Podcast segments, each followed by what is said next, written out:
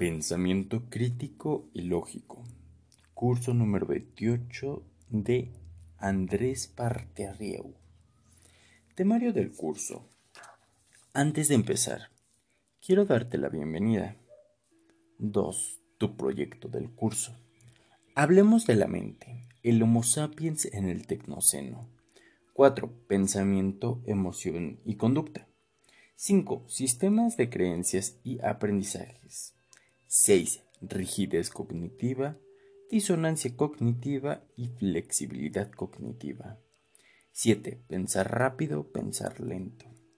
8. Proyecto parte 1. Identifica pensamiento, emoción y conducta.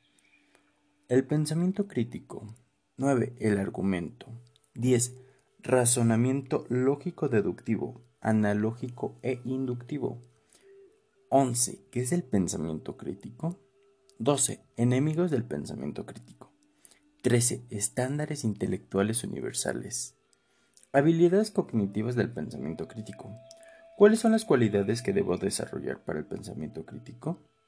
15. ¿Cómo se aprende a tener un pensamiento crítico? Heurística y sesgos de la información. 16. Falacias lógicas, la trampa de los sofistas. 17. Distorsiones cognitivas. 18. Proyecto parte 2. Identificar una falacia y una distorsión. Aplicación del pensamiento crítico en la vida cotidiana. 19. Formulación de preguntas. 20. Resolución de problemas. 21. Otros consejos para afinar la evaluación de los argumentos. 22. Cuestionando las cogniciones. Conclusiones. 23. Consejos finales y próximos pasos. número 1. Antes de empezar, quiero darte la bienvenida a tu proyecto del curso. Número 2. Hablemos de la mente.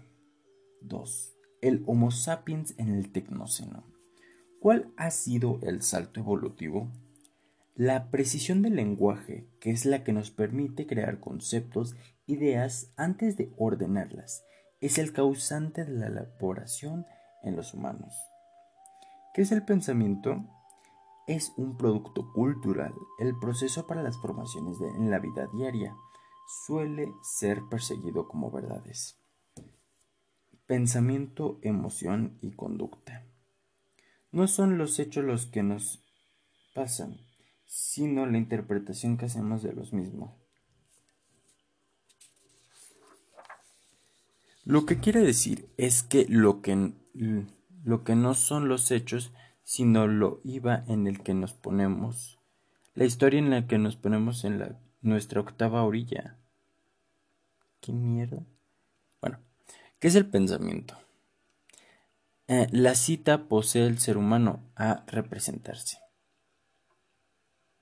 Ideas, proyecto, cosmovisiones, resolución de problemas, etc.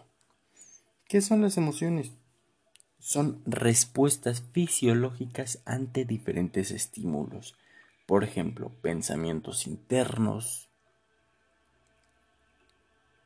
externos, situaciones, recuerdos, etc. Sirven para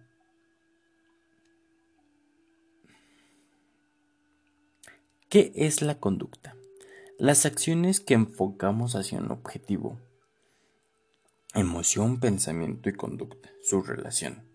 Siempre están relacionadas porque la conducta viene por el pensamiento y causa una emoción. Sistemas de creencias y aprendizajes. ¿Qué son las creencias y sus características? Son conjunto de principios ideológicos de una persona, un grupo social o partido político son estables en el tiempo. Son aprendidos por la familia, la sociedad, la escuela, etc. Nos sitean para tener una visión de nosotros mismos, del futuro y nuestro contexto. ¿Qué es un esquema cognitivo? Son estructuras organizadas de información en, en las que vamos a basar nuestras interpretaciones, significados y pensamientos de todo. Son como unos filtros de gafas. Codifican la información y organizan. Estos esquemas dan estabilidad. Rigidez cognitiva, disonancia cognitiva y flexibilidad cognitiva.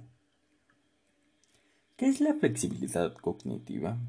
La flexibilidad cognitiva es la, capacidad que tiene el ser, humano de adaptarse mediante la situación que ocurra, ya sea cambiante o adversa. ¿Qué es la rigidez cognitiva? Se trata de la mentalidad fija, en la que no permite un cambio, ni permite el poder pensar de una forma diferente y es la que te cierra al aprendizaje.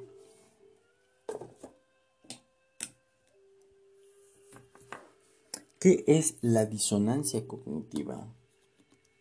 La disonancia cognitiva es cuando dos creencias están en contradicción y tienes que ser flexible o rígido. ¿Cuál es el labor del pensador crítico? es crear disonancia cognitiva. Pensar rápido, pensar lento. Sistema número uno. Sistema de pensamiento rápido. Es un sistema intuitivo de procesamiento rápido. Trata de completar rápidamente la información y es una forma de adaptarse. Sistema 2. Pensamiento lento. Sistema de procesamiento de información más lenta y por ende gasta más recursos y tiempo. Proyecto parte 1. Identifica pensamiento, emoción, conducta. 3. El pensamiento crítico.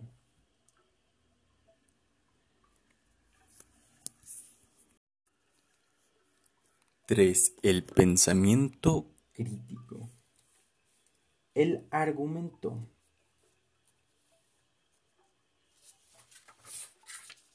¿Qué papel juega el argumento en la crítica? Juega el papel central, ya que el argumento es la pieza más importante del análisis crítico. ¿Cómo se divide el argumento? Las premisas son la forma de transmitir las ideas y que sean estas verdaderas, porque a premisas verdaderas, conclusiones verdaderas. Conclusiones. Es todo aquello que le da validez a la tesis a idear. Una hipótesis. ¿Qué es el argumento? El argumento es la forma de validar una idea, una tesis. El argumento y la conclusión deben de tener cierta coherencia lógica. No debe de tener incongruencias. Es una forma de comunicar nuestras ideas e hipótesis. Razonamiento lógico deductivo, analógico e inductivo. ¿Cómo se llega al argumento? Por medio del razonamiento, que es la facultad para resolver problemas, extraer conclusiones y aprender de manera consciente de los hechos. Tipos de razonamiento. Inductivo, analógico, lógico, deductivo. ¿Qué es el pensamiento inductivo? es aquel razonamiento que va de lo particular a lo general. Ejemplo, en mi casa hace calor, en la casa del vecino hace calor, conclusión, en todo el edificio hace calor. ¿Qué es el pensamiento deductivo? Es aquel razonamiento que parte la premisa general a una conclusión particular. Ejemplo, todos los hombres son mortales. Sócrates es hombre, por lo tanto, Sócrates es mortal. ¿Qué es el razonamiento analógico? Es aquel razonamiento en el que podemos relacionar dos conceptos con una conexión en común.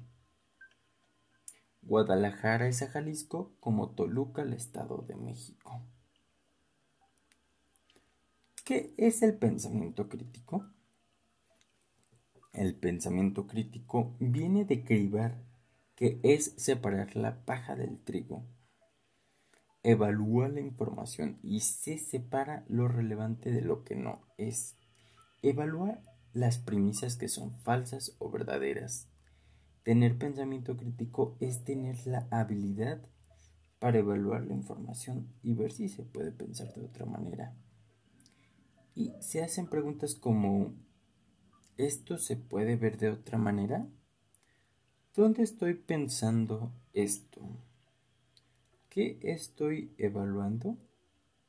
¿Qué estoy dejando de lado? Es un proceso cognitivo de reflexión, análisis y cuestionamiento de las realidades. Características del pensamiento crítico. Es objetivo, imparcial, es reflexivo y es cuestionador de la realidad. Enemigos del pensamiento crítico. ¿Quiénes son y por qué? El sentido común, porque nos da explicaciones rápidas y no permite hacer cuestionamientos. El algoritmo, porque te hace ver lo mismo que lo que tú crees y puedes caer en el sesgo de confirmación. Fake news, porque son amarillistas, causan miedo, pánico, confusión, carecen de argumentos fundamentados. Estándares intelectuales universales. Los siete estándares intelectuales universales. Claridad. Número uno, claridad. Sin argumento, si el argumento no es claro, se puede pedir ejemplos. Veracidad. Averiguar la fuente. Precisión. Pedir que sea preciso en su argumento y con números. Pertinente. Esto que me estás diciendo, ¿de qué forma se relaciona con lo que estamos debatiendo?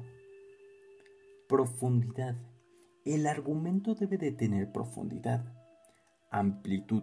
Se trata sobre no quedar únicamente con una perspectiva, y ver todos los posibles. Lógica igual a coherencia de un argumento. Número 4. Habilidades cognitivas del pensamiento crítico. ¿Cuáles son las cualidades que debo desarrollar para el pensamiento crítico? La interpretación, que es analizar y reflexionar la información. Tiene que ser objetivo y racional. Tu interpretación tiene que observar las intenciones de los argumentos y observar las intenciones del interlocutor. Aparte, otra cualidad que debo desarrollar para el pensamiento crítico es ampliar nuestro vocabulario. Cuanto mayor vocabulario nos va a permitir ser más claro en nuestros argumentos y nos da más noción de escribir, de describir los objetos. La mente flexible y abierta. Tener la humildad de tomar el argumento de la otra persona como algo para pensar diferente. ¿Cómo se aprende a tener un pensamiento crítico?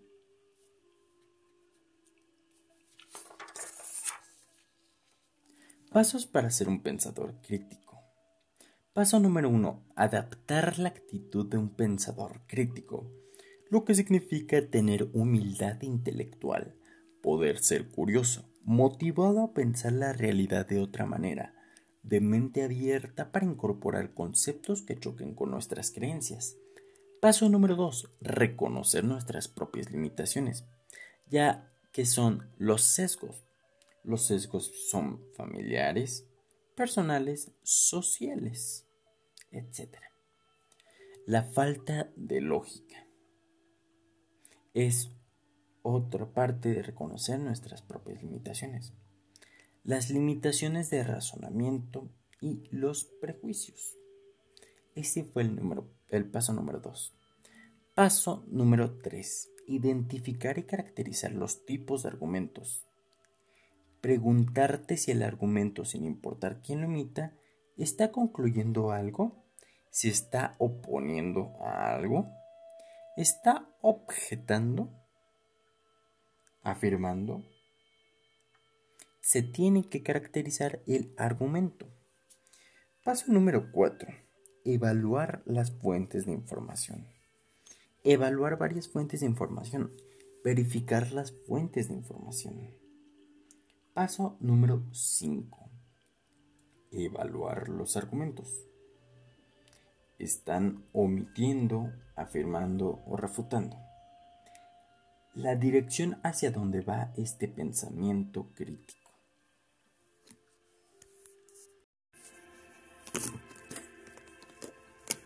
Número 5. Heurística y sesgos de confirmación. Falacias lógicas y la trampa de los sofistas. ¿Qué es una falacia lógica? Es un argumento o idea que parece verdad, pero en realidad no lo es. Y falacias lógicas más populares. Número 1. Ad hominem. Es cuando le quitamos el valor al argumento y criticamos a la persona. Por ejemplo, ¿pero tú quién te crees para hablar de eso? Eso es un ejemplo de la falacia número 1 ad hominem. Número 2. Falacia del hombre de paja.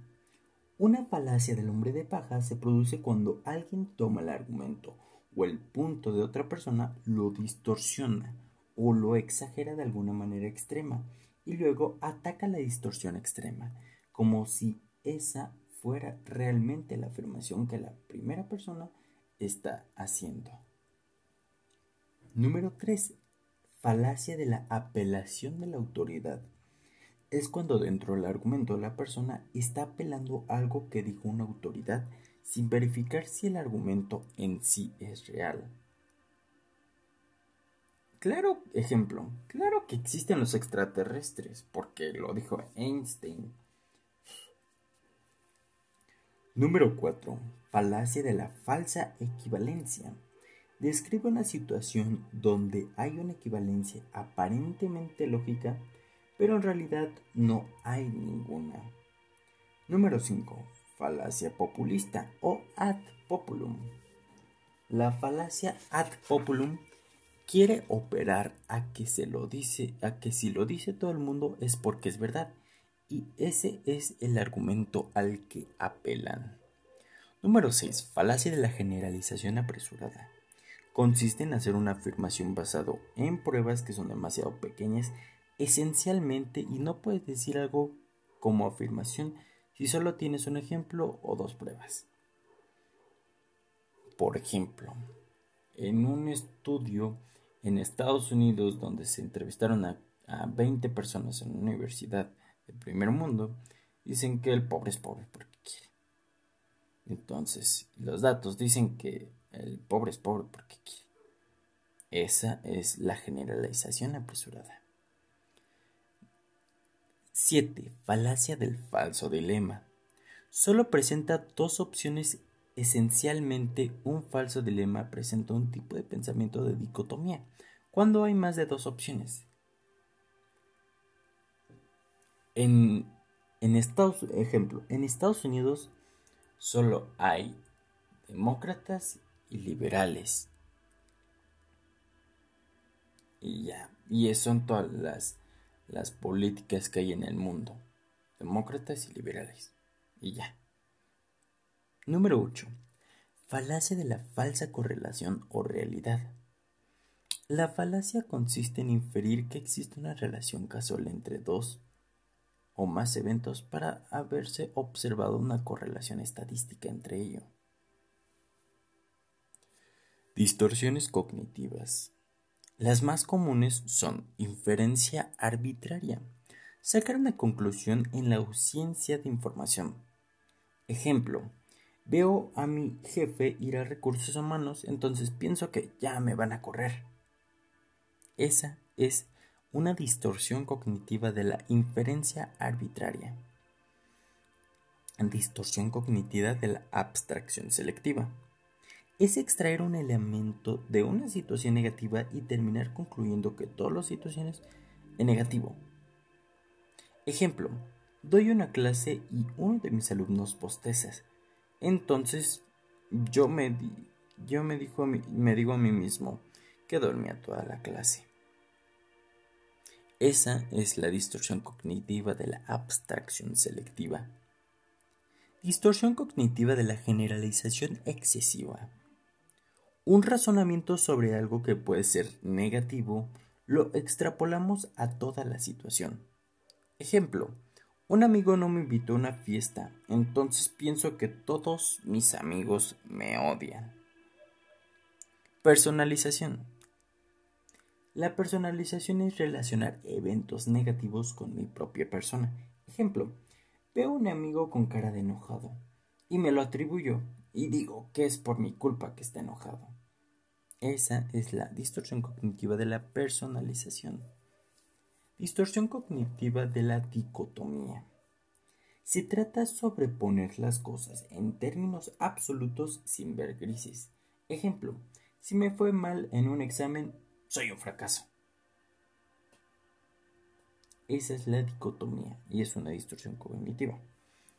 La distorsión cognitiva de la lectura de pensamiento es que las personas pueden leer la mente, inferir lo que el otro piensa sin siquiera preguntárselo, sin tener ninguna prueba. Ejemplo, Jorge hoy no me saludó, entonces Jorge me odia y le parezco nefasto. Lectura de pensamiento. Distorsión cognitiva del razonamiento emocional. Es llegar a conclusiones en base a las emociones que tengo. Ejemplo, hoy voy a tener un mal día porque yo lo siento así. Sin una evidencia clara y solamente con razonamiento emocional. Distorsión cognitiva. Distorsión cognitiva del sesgo de confirmación. Confirmar lo que nosotros creemos en base a información sesgada. Ejemplo, redes sociales. Número 6. Aplicación del pensamiento crítico en la vida cotidiana. Formulación de preguntas. ¿Cómo se formulan las preguntas? En una situación de evaluación, análisis, etc., se tiene que tener en cuenta el propósito. ¿Cuál es el propósito que quiero lograr? La información. ¿Qué es sobre qué información estoy llegando a esta conclusión? Los conceptos, que es ampliar el vocabulario sobre, sobre qué estoy especificando, qué conceptos estoy usando, para qué. Supuestos. Trata de pensamiento rápido. Debes de analizar supuestos a cosas que das por hecho. Implicaciones. ¿Cuáles van a ser las consecuencias de decidir en la decisión? Puntos de vista. ¿Desde qué enfoque estoy tratando de tomar esta decisión? ¿Desde qué enfoque estoy tratando de tomar esta decisión? Preguntas sobre preguntas. ¿Qué me estoy preguntando? ¿Y por qué me lo estoy preguntando? Resolución de problemas. Pasos para resolver un problema. Número 1. Planteamiento de la meta o ver el problema. El primer paso es visualizar el tipo de meta que se quiere resolver en base al problema y visualizar los obstáculos. 2. Un problema a la vez. Se tiene que resolver un solo problema a la vez ya que si se tratan de resolver varios problemas, lo mejor es evaluar el problema que si no se resuelve tendrá una consecuencia mayor y darle la prioridad de enfoque. 3. Determinar qué tipo de problema es el que quiero resolver y cuáles son las posibles soluciones. 4. Ver qué tipo de soluciones están en mi control. Sirve para plantear opciones razonables y lógicas en base al poder de decisión. 5. Buscar la información. Es muy importante no solo quedarse con opciones y un punto de vista, ya que a mayor información, mejor decisión. Por el ampliar el conocimiento te permite ver muchos puntos de vista. Número 6. Análisis minucioso. Se analiza la información de una forma muy minuciosa. 7. Ver qué decisiones se pueden implementar ahora y qué decisiones se pueden hacer luego. 8 analizar las ventajas y desventajas de estas decisiones. 9. Hacer una estrategia de acercamiento para evitar el pensamiento rápido, para no arrepentirse. Otros consejos para afinar la evaluación de los argumentos. Consejos. Indagar sobre la veracidad de la información. Proponerte lo que quieres evaluar. Hacer preguntas insidiosas. ¿En qué te basas para decirme esto? ¿Cómo sabes esta información? Pedir información, o sea, claridad. Implicaciones del argumento de evaluación. Tienes que analizar las implicaciones de tu argumento de evaluación. Cuestionando las cogniciones. ¿Cómo se pueden poner a prueba tus sesgos cognitivos? Al cuestionarnos nuestras cogniciones sirve para que podamos tener una buena higiene mental. ¿Cuál es, ¿Cuál es la evidencia que apoye esta idea? ¿Cuál es la evidencia que se contraponga a esta idea? ¿Hay una forma alternativa de ver este argumento? Si pasa esto, ¿cuáles son las consecuencias? ¿Lo podría afrontar? ¿Cuál es la probabilidad de que esto suceda? ¿Qué pasaría si cambio este pensamiento? ¿Qué pasaría si no cambio este pensamiento? ¿Cuáles son mis posibilidades? Preguntarle a un amigo qué pensaría él en esta misma situación. Número 7. Conclusiones, consejos finales y próximos pasos.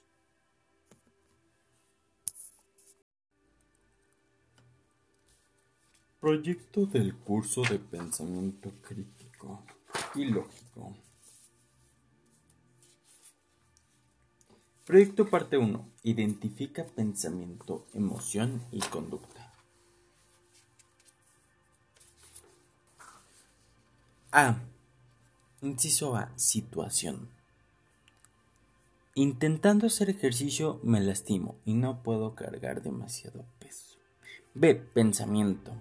No estoy hecho para el ejercicio. Toda la vida me voy a quedar así. Jamás podré hacer ejercicio. Soy una persona débil por naturaleza y genética. C. Consecuencias. Consecuencias emocionales. Ansiedad, decepción, desvalido y apenado. Conductuales. Evitar el ejercicio a toda costa. No querer ni tocar el tema. Excusarme cuando tengo que hacer algo físico. Proyecto parte 2. Identificar una falacia y una distorsión. Identificar cuál es la falacia correcta en cada uno de los ejemplos. Supongamos que en una reunión Florencia da su opinión sobre la importancia de desarrollar competencias emocionales en la organización. Entonces Martín no está de acuerdo con Florencia, pero en vez de explicar las razones de su desacuerdo, lo que dice es, ¿qué vas a saber tú de competencias emocionales si ni siquiera eres psicóloga? Juan ha hecho una presentación sobre su idea. Ah, no. ¿Cuál es la falacia? La falacia es ad hominem. ¿Por qué? Porque está atacando a la persona y no a sus propios argumentos. Número 2. Imaginemos que alguien aboga por ajustar el presupuesto de la organización, argumentando que este mes se ha complicado la liquidación de los sueldos. Otra persona puede tratar de refutar ese argumento acusándolo de querer realizar despidos de los empleados. La falacia es el hombre de paja. ¿Por qué? Porque está haciendo de su argumento una distorsión extrema y está atacando esa distorsión extrema. Número 3. Se está analizando un proyecto para automatizar las tareas y alguien se opone, argumentando, este proyecto no es bueno porque ninguna empresa lo ha venido haciendo así hasta ahora. Tal razonamiento olvida que para que haya innovaciones siempre hay alguien que tiene que ser el primero. La falacia es ad populum. ¿Por qué? Porque se va o se apoya en que la mayoría no lo ha hecho. La popularidad. Entonces, porque la mayoría no lo ha hecho, no lo quieren hacer.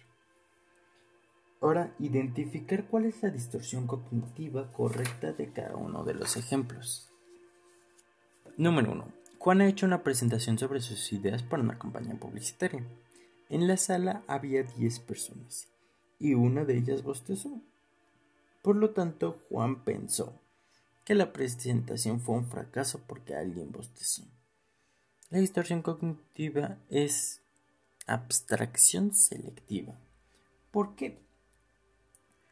Porque solo está tomando un solo ejemplo y lo está dando por hecho. No está viendo todo el panorama y viendo todas las perspectivas posibles. Y a todas las personas. Número 2. Esteban ha pasado a buscar unos papeles por el sector de ventas. Dos personas estaban hablando muy animados.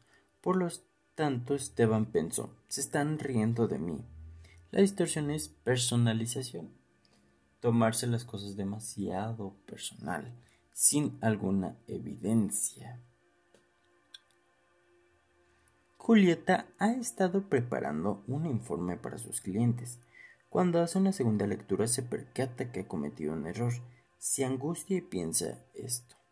Esto no va a resultar. Siento mucho malestar. La distorsión es generalización excesiva y o razonamiento emocional. No, es generalización excesiva. Porque lo mismo, este, está generalizando todo por un solo error, como lo del examen que venía en el ejemplo.